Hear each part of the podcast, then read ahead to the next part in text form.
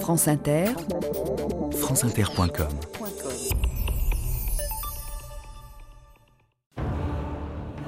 En ces temps où les conflits éclatent dans toutes les parties du monde, il faut longuement réfléchir avant de s'engager. Il n'est pas difficile d'entreprendre une affaire, mais il faut savoir comment on la terminera. Lettre du pape au roi de France, avril 1337.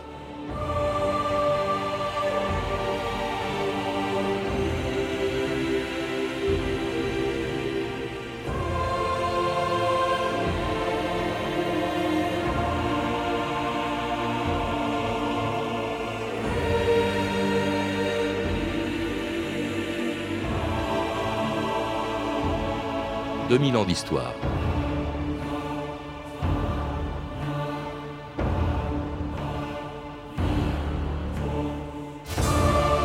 Depuis la mort du Capet en 996, tous ses successeurs ont toujours eu un fils pour leur succéder. Et comme la tradition depuis cette époque voulait qu'on règne de père en fils, jamais les rois de France n'ont été contestés pendant 350 ans. Jusqu'à Louis X le Hutin, mort en 1316 sans héritier mâle une assemblée de princes, de prélats et de bourgeois de Paris, décidant que femme ne succède pas au royaume de France, la couronne revint alors successivement aux deux frères de Louis X, qui eux-mêmes n'ont pas eu de fils, si bien qu'à la mort du dernier d'entre eux, Charles IV, en 1328, le problème de sa succession se posa à nouveau. Une règle s'est alors imposée qui interdisait la couronne de France non seulement aux femmes, mais aux descendants de rois par les femmes. Cette loi dite salique, qui datait de Clovis, porta sur le trône un cousin lointain de Charles IV, Philippe VI de Valois, et non le petit-fils de Philippe le Bel par les femmes, Édouard III, qui était à la fois roi d'Angleterre et duc de Guyenne, donc vassal du roi de France auquel il devait rendre hommage. C'est cette situation compliquée qui a déclenché la guerre la plus longue de l'histoire, la guerre de Cent Ans. Fils de roi ne saurait s'agenouiller devant fils de comte. Je ne rendrai pas l'hommage lige. C'est la coutume, sire. Cela ne se peut. Allez dire à mon cousin, le roi Philippe, que je ne rendrai pas l'hommage lige. Soit. Qu'il rende l'hommage simple. Je lui donne raison à sa place, je ferai sans doute de même.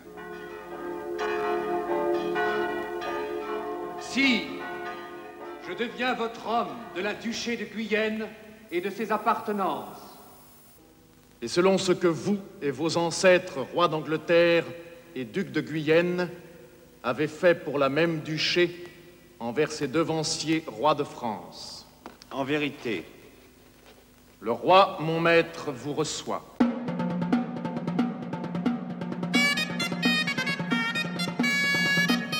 Boris Bove, bonjour. Bonjour. C'était en 1329, le roi d'Angleterre prétend hommage au roi de France pour la Guyenne, l'actuelle Aquitaine, dont il était le duc. Alors l'hommage étant au Moyen Âge l'acte par lequel un duc se reconnaissait le vassal d'un suzerain, c'est une cérémonie assez banale en fait dans le système féodal, à ceci près que dans ce cas, c'était l'hommage d'un roi à un autre roi, euh, puisque cet hommage était rendu par le roi d'Angleterre, duc de Guyenne, au roi de France, qui était le suzerain de la Guyenne. Alors cet hommage, vous le rappelez dans un livre, euh, Boris Boff, un, livre magnifique, Le temps de la guerre de Cent Ans, qui a été publié chez Belin et qui s'inscrit dans une collection euh, importante sous la direction de Joël Cornette. Alors ce, cet hommage sera rompu dix ans plus tard, en 1339, par Édouard III, ce qui a provoqué la guerre dite de Cent Ans. Je dis la guerre dite de Cent Ans parce que le mot, évidemment, n'existait pas à l'époque. Euh, tout à fait. L'expression date euh, du début de la première moitié du 19e siècle. Elle est employée dans des manuels scolaires pour euh, simplifier à l'usage des étudiants ou des écoliers la compréhension de la période. Et donc ça vise à réunir en un tout cohérent les, différents conflits qui ont opposé la France et l'Angleterre. Mais en même temps, ça donne l'idée, le sentiment que la guerre a été une succession de batailles ininterrompues pendant 100 ans. C'est pas du tout le cas. Alors le, mérite de cette, expression conventionnelle est de donner du sens à la période. Néanmoins, évidemment, elle est un peu trompeuse puisque, en gros, on peut constater qu'il y a eu 60, euh, une soixantaine d'années de combats intenses, entrecoupés de trêves, parfois de plusieurs dizaines d'années. Et donc, elle n'a évidemment pas duré 100 ans. Alors, vous, vous distinguez dans cette guerre deux guerres de 100 ans, si je puis dire. Enfin, ça ne veut pas dire deux fois 100 ans, mais que dans cette guerre, il y a deux, deux grands moments euh, essentiels pour mieux la comprendre, séparés par une très longue trêve d'une quarantaine d'années. Voilà, donc il y a d'abord une première phase de la guerre qui commence parce que, par l'événement que vous venez de rappeler, c'est-à-dire la revendication du trône de France par le roi d'Angleterre, qui refuse de prêter hommage et puis après carrément qui revendique le trône de France. Et donc, euh, offensive anglaise, euh, victoire euh, temporaire à Calais, et ensuite revanche française. Donc, ça, c'est une première partie de la guerre de Cent Ans au XIVe siècle. Et en 1380, on est revenu au point de départ. C'est-à-dire que la Guyenne est toujours anglaise, bien que plus réduite. il est toujours vassal. le roi de France est toujours roi de France. Donc apparemment c'est fini. Et ensuite, là, il y a une longue trêve. C'est pas fini parce qu'il n'y a pas de traité de paix, mais les, combattants sont épuisés en fait. Il n'y a plus vraiment d'opérations euh, militaires d'envergure.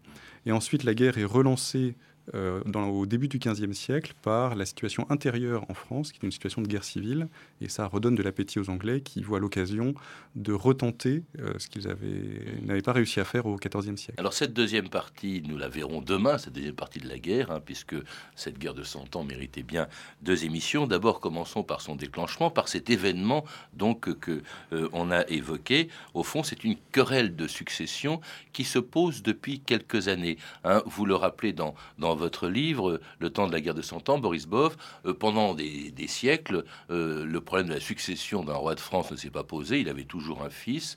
Et puis il y a la mort de Louis X le Hutin, alors qui fait que on inscrit dans ce qui n'était qu'une tradition le fait qu'une femme ne doit pas régner sur la France. Du coup, ce sont ses frères qui vont régner. Mais alors, lorsque ses frères meurent, lorsque euh, ses frères, euh, dont le dernier, Charles IV, était le dernier capétien direct, meurt, comme il n'avait pas d'enfant, le problème s'est posé de savoir qui lui succéderait. Voilà, donc c'était un, problème en deux temps. D'abord, la, la, première succession, celle de Louis X, euh, où on, invente une nouvelle règle qui exclut les femmes de la succession. Mais cette nouvelle règle ne va pas de soi, parce que les femmes peuvent hériter des fiefs. Il y a des duchesses en Bretagne, en Bourgogne, et il n'est écrit nulle part que les femmes ne peuvent pas hériter euh, des fiefs, et donc pourquoi pas de la couronne. Simplement, lorsque Louis X meurt, sa, fille, c'est une enfant. Enfin, le problème n'est pas son sexe, mais plutôt son âge, en fait. C'est une enfant de 3 ans. Donc ça suppose une très longue minorité, qui est toujours un facteur de trouble politique. Ensuite, on suppose qu'elle se à quelqu'un et donc elle transmettra la couronne à quelqu'un dont on ne sait pas encore qui c'est. Et enfin, elle est euh, plus ou moins soupçonnée de bâtardise. Donc, c'est un ensemble de, facteurs qui poussent à son élimination. Euh, et donc, on invente une règle ou plutôt euh, le frère de Louis X parvient à s'imposer euh, avec un consensus, euh, avec le consensus de la société politique. Hein. il fait un coup d'État entre guillemets où il s'impose comme nouveau roi et ça arrange tout le monde. Donc ensuite, quand lui-même n'a pas de fils pour lui succéder, comme il y a eu un précédent à son avènement, eh bien son frère prend le relais Charles sans, sans, encombre. Et Charles IV, à nouveau, meurt sans laisser d'enfant mâle. Et donc là se pose la question de trouver un, un roi, enfin un homme qui puisse succéder. Alors euh, là-dessus, il y a plusieurs euh, prétendants possibles. Et Édouard III, le fils euh, d'Édouard II et d'Isabelle de France, qui était la fille de Philippe le Bel, donc il avait une mère française et un père anglais, a des prétentions tout à fait légitimes au trône de France, puisqu'il est le petit-fils de Philippe le Bel, il est tout à fait proche. Hein, il a du sang capétien. Mais c'est pas lui qu'on a choisi comme roi. C'est un cousin. Ça, demande. C'est le premier des Valois. Voilà, sa demande est juridiquement légitime, mais politiquement inacceptable, puisque c'est un roi d'Angleterre et bien que la nation ne soit pas encore ce qu'elle qu'elle sera, il y a déjà quand même en germe un sentiment national, et donc il est euh, inimaginable ou insupportable aux barons français euh, d'être gouverné par un roi anglais. Et donc ils vont préférer euh, Philippe de Valois, donc euh, fils de Charles de Valois, frère de Philippe le Bel, pour euh, porter la couronne de France. Et il se trouve que Philippe VI, donc le fils de Valois Philippe VI, est un chevalier en force de l'âge, il a 35 ans, c'est l'homme, c'est l'aîné, c'est l'homme de la famille, si vous voulez, qui peut euh, gouverner le royaume. Alors au début, le roi d'Angleterre, Édouard III, euh, euh, semble au fond accepter ce roi de France, hein, Philippe VI. Il lui prête même hommage, on l'a, on l'a entendu, jusqu'à ce que dix ans plus tard, justement, il rompe cet hommage et déclenche ainsi la guerre dite de Cent Ans. Puisqu'on me traite de quoi face aux dames et à mes barons, il vaut mieux que je dise là-dessus mon avis. Et je vous fais vœu qu'avant l'année achevée, j'aurai passé l'eau, afin de défier le roi qui se prétend de France, et me combattre à lui. Va-t-il à moi un contre dix? Sire Édouard, devant Dieu qui nous entend, je jure de partout vous précéder en bataille. Mes nobles lords, chacun de vous n'aura-t-il pas à cœur de faire vœu? Je fais vœu de n'avoir repos gagné que lorsque j'aurai défait en bataille le maréchal de Philippe, le faux roi de France. Faites savoir à mon cousin Philippe que pour éviter de graves destructions au peuple et au pays, et une grande mortalité de chrétiens, ce que tout prince doit avoir à cœur d'empêcher, je lui offre de le rencontrer en combat singulier, avec pour prix la couronne de Saint-Louis.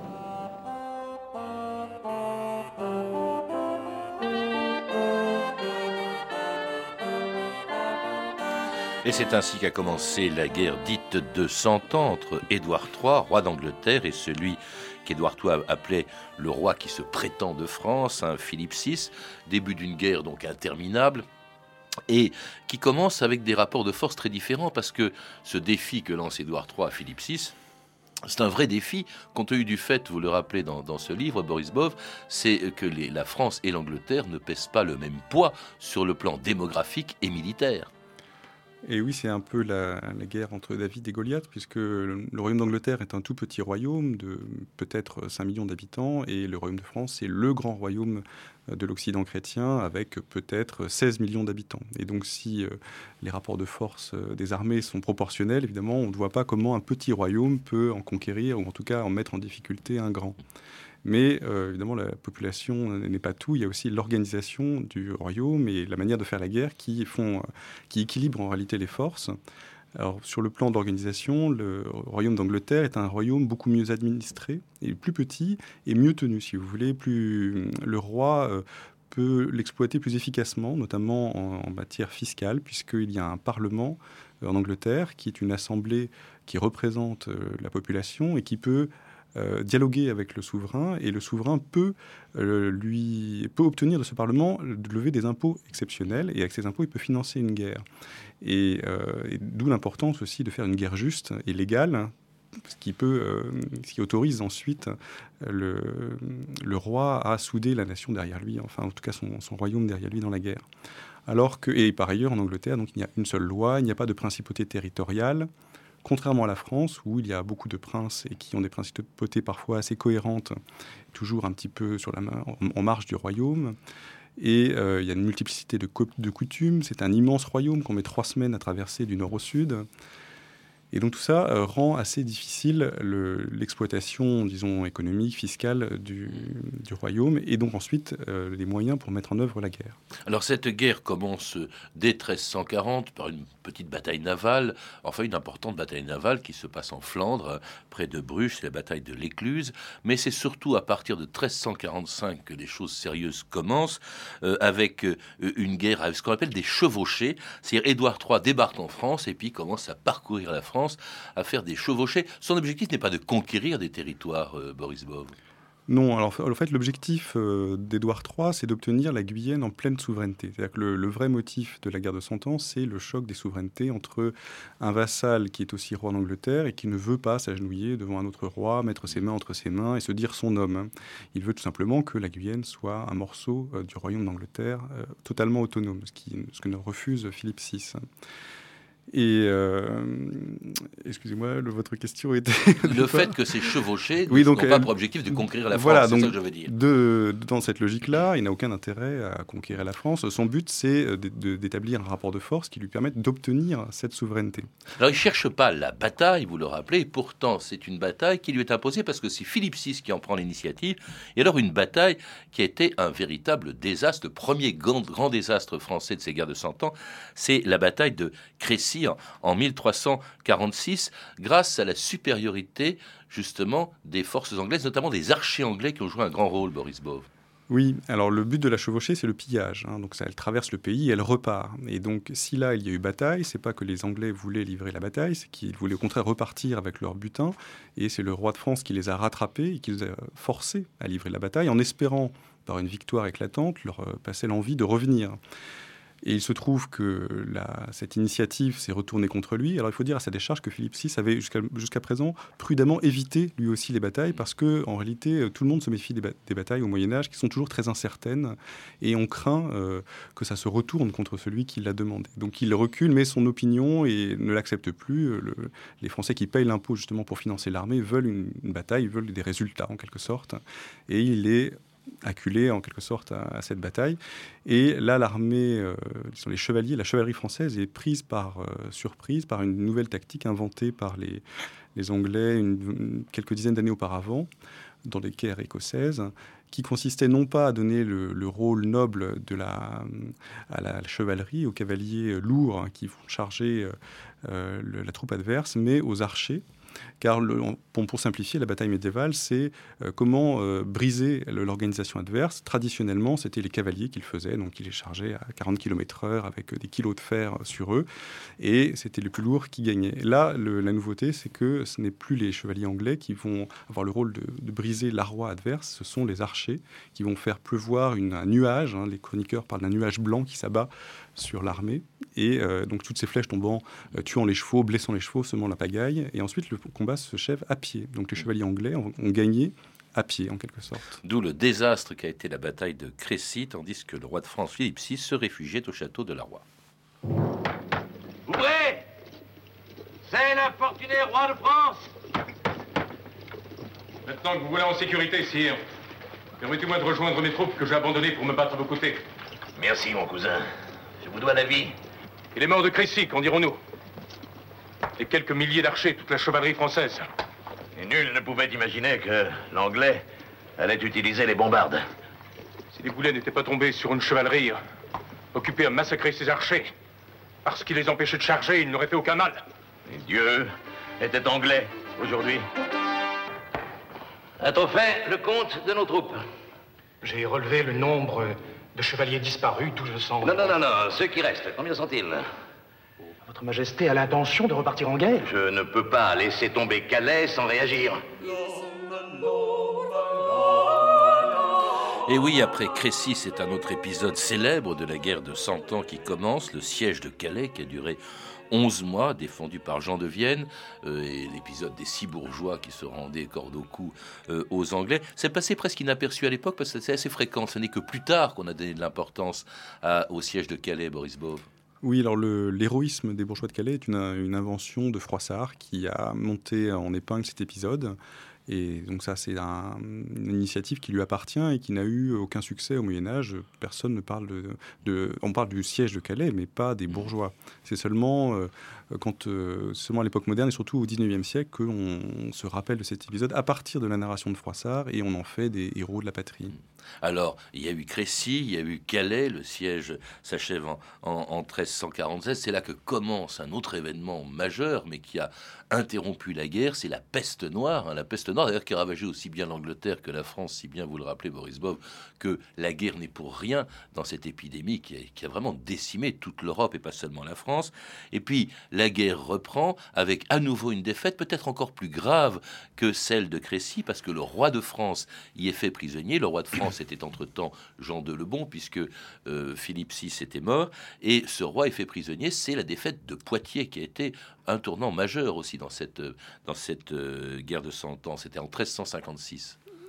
Alors, la plupart des batailles de la guerre de Cent Ans n'ont eu aucune incidence euh, militaire ou stratégique. En revanche, certaines ont eu un immense effet politique, et celle-ci étant la plus importante, puisque lors de la bataille, le roi Jean II, qui participait à la bataille, euh, eh bien, est fait prisonnier par les Anglais amené à Bordeaux et ensuite euh, en captivité à Londres. Et donc là, ça, ça crée un, véritable tremblement de terre en France, puisqu'il n'y a plus de roi. Enfin, plutôt, le problème est que le roi est, est encore vivant. Il aurait mieux fallu qu'il meure en fait à la bataille, puisque là, ça aurait été clair. Son fils lui aurait succédé, il aurait eu la légitimité pour gouverner. Mais là, le problème est qu'il est toujours vivant, qu'il prétend toujours être roi de France, qui donne même des ordres depuis Londres sur ce qu'il faut faire ou ne pas faire.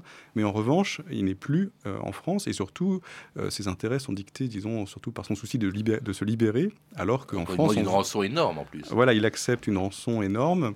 Il ne négocie pas tellement, en fait, parce qu'il n'est pas en position de le faire. Et en France, il n'y a personne pour prendre sa place, puisque son fils ne peut pas lui succéder, puisque son père est encore vivant. Donc son Charles, fils est le futur Charles V, le voilà, dauphin. Le dauphin Charles est un, est responsable, mais euh, de fait, euh, il doit prendre en charge le royaume, mais il n'a aucun droit à le faire. Il n'est pas régent, il n'est pas, euh, il, n'a aucun pouvoir. En fait, les seuls pouvoirs qu'il ait, c'est en tant que duc de Normandie, donc sur la Normandie et sur le Dauphiné, c'est tout. C'est pour cette raison, d'ailleurs, peut-être que en, 1358, les bourgeois de Paris se révoltent contre le pouvoir royal, contre l'autorité royale, Boris Bove, avec le fameux épisode d'Étienne Marcel.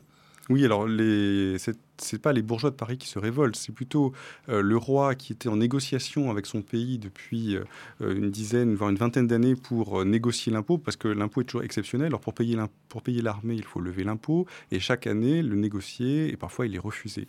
Et cette négociation a lieu avec les États généraux, qui sont une institution qui apparaît à ce moment-là. Et Étienne Marcel est juste le représentant de Paris aux États généraux, mais il y a aussi des clercs et des nobles. Et alors, puisqu'il est le représentant de Paris, que Paris est la capitale, eh bien, il parle au nom des bonnes villes du royaume, mais il n'est qu'un des éléments du, des États généraux. Et effectivement, son rôle euh, glisse progressivement de représentant des, États généraux à euh, révolté, rebelle, si vous voulez, mais euh, il est poussé un peu malgré lui à la radicalité du fait même de la disparition du roi. C'est-à-dire qu'il n'y a plus d'interlocuteur pour discuter. Or, ce sont les États généraux qui décident de l'impôt. Et alors Charles, le dauphin, lui voudrait bien qu'on lui donne de l'argent pour payer les troupes, mais euh, les États demandent à surveiller euh, ses comptes, euh, à savoir comment serait utilisé l'argent. Et donc là, il y a une mésentente qui s'installe, qui, qui pousse progressivement une fraction de ces délégués aux États généraux à être radicaux. Et donc Étienne Marcel incarne cette dérive euh, radical et ça se finit mal puisque à la fin, euh, c'est une fuite en avant qui n'a pas d'issue. Il finit par être assassiné par ses propres partisans. Autre révolte également, c'est celle des paysans euh, contre la noblesse, la révolte de ce qu'on appelait les Jacques en Picardie et en Champagne. Jean de Hainaut, ma sœur Marie, la duchesse de Normandie, épouse du régent, la duchesse de Bourgogne et Madame Jeanne de Bourbon ainsi que ses femmes sont actuellement assiégées par une bande de Jacques révoltés. Ils sont 50, mais demain ils seront 1000.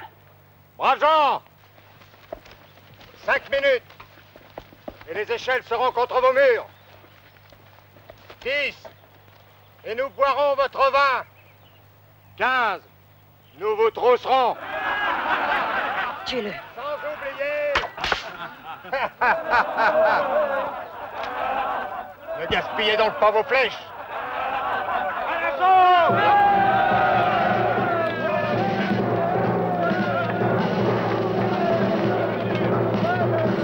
Et c'était en 1358 une, des nombreuses révoltes paysannes qui ont ébranlé le pouvoir royal, les Jacques, vous le rappelez, c'est-à-dire le nom qu'on donnait, je crois, une partie de leurs vêtements, ce qu'on appelait les Jacqueries plus tard. Il y a eu d'autres révoltes paysannes.